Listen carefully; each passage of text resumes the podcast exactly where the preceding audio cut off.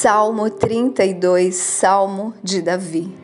Abençoado é aquele cuja transgressão é perdoada, cujo pecado é encoberto.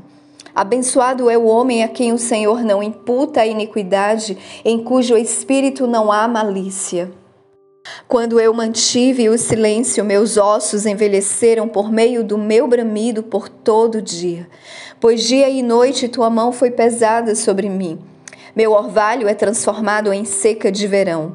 Eu reconheço meu pecado diante de ti, e a minha iniquidade eu não escondi.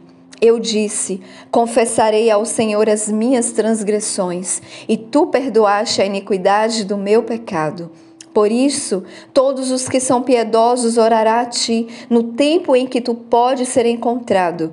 Certamente nas enchentes de grandes águas elas não chegarão até ele. Tu és o meu esconderijo.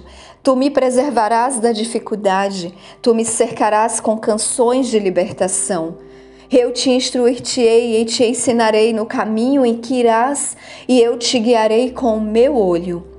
Não sejais como o cavalo ou como a mula que não tem entendimento, cuja boca precisa ser contida com freio e rédea para que não cheguem perto de ti.